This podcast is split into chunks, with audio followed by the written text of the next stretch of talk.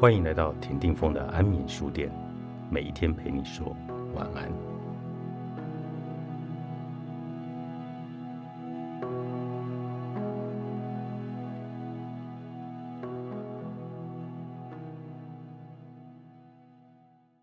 让我们承认，诚实本身就是个充满欺骗的主题，这使得任何对诚实站得住脚的自我反思，都会显得有些不可靠。事实上，集体社会生活要求所有人习惯性的欺骗，没有一个人可以宣称自己未受污染。有谁从来没有谎称生病而请假的呢？或者说某个亲人过世，但其实人家还活着？有谁从来没有编造理由爽约，好去做别的事，或者可以什么事都不做呢？我们游走变幻莫测的社会，面临困难的人际关系处境，或是进退两难的局面时，欺骗并不罕见。每个社会化个体都会知道，集体存在势必会有某种程度的欺骗。你看起来很不错，我再打电话给你，而且大概也都意识到。这些话如果没有欺骗，社会运作可能会停摆。你不必变成王尔德，也知道要维系友谊、保住工作和亲人或配偶的亲戚们来往。有时甚至只是想让一天好好的度过，都需要展现虚假的一面。事实上，集体生活要求的欺骗形式，远比社交谎言来得更加复杂。相当程度的自我欺骗也是不可少的。在从事必要的社交欺骗时，会认为自己是诚实的人的自我欺骗，则因人而异。研究欺骗的社会科学家在报告中指出，欺骗别人不但是一种自动的社会行为，愿意被骗同样是自动行为。意思是，我们知道某人在说谎，不过通常的情况是。我们未必知道，有没有可能是我们不想知道？研究者猜测有这种可能，因为人类实际上通常很不擅长判断真假。我们一般所依赖的线索，其实跟真正的诚实与否根本毫不相干。比如说，眼神游移、颜面神经抽搐、说话时迟疑不决。就算有人坚持他们非常有自信。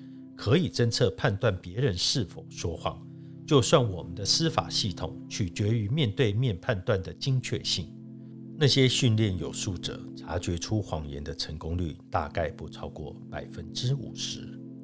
换言之，这跟乱猜的结果相去不远。受挫的欺骗研究者被迫做出结论：人类没有充分的动机去侦测谎言，甚至可能出于自我保护。而对知道真相存有偏见，要维系关系，成功的欺骗侦测显然没有帮助；不成功的欺骗侦测反而是比较明智的策略。成功侦测朋友和亲密关系习惯性的谎言，只会造成自己的寂寞孤单。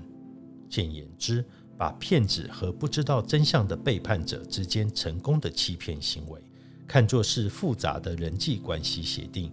大概就没有错了。不过，即使某种程度的欺骗是社交生活的一部分，即使谎言侦测有违我们最大的利益，维系现代配偶生活的基本前提是，我们不会欺骗亲密伴侣。我们认为亲密关系远离一般社交虚伪和敷衍了事，是能够彼此真心以待的私人净土。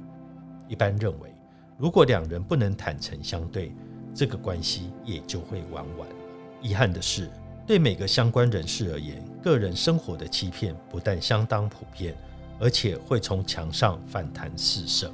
我们也许热爱拥护真相与透明的美德，但是事实上，这真的是每个人要的吗？或者，我们真心想要的是在适当条件下的真相，令人愉快而且不会有任何风险的真相？也就是说。首先要确保我们的情感、房地产还有配偶生活中的一切都完好。同时，两个严重分裂但不完全自我了解的个体，得在情感和性关系上和谐圆满，包括对各种棘手而且未必预料得到的议题，如性的独占权、都没有任何意义。真相果真是我们要的吗？或者我们要的是配偶必须配合对欲望和行动的所有限制，以确保我们自身的情感安适呢？在这种充满欺骗的状态下，配偶不快乐地扮演双面人，一方面是潜在受伤的一方，另一方面则是欺骗体制的地方执行部队。是的。揭露配偶说谎，其实是情绪上的自动毁灭。我们总希望幸存者能蹒跚的离开，但毫无疑问的是，有些人可能就此瘸了腿或伤痕累累。反对爱情，那些外遇者教我的事。作者：罗拉吉普尼斯，行人出版。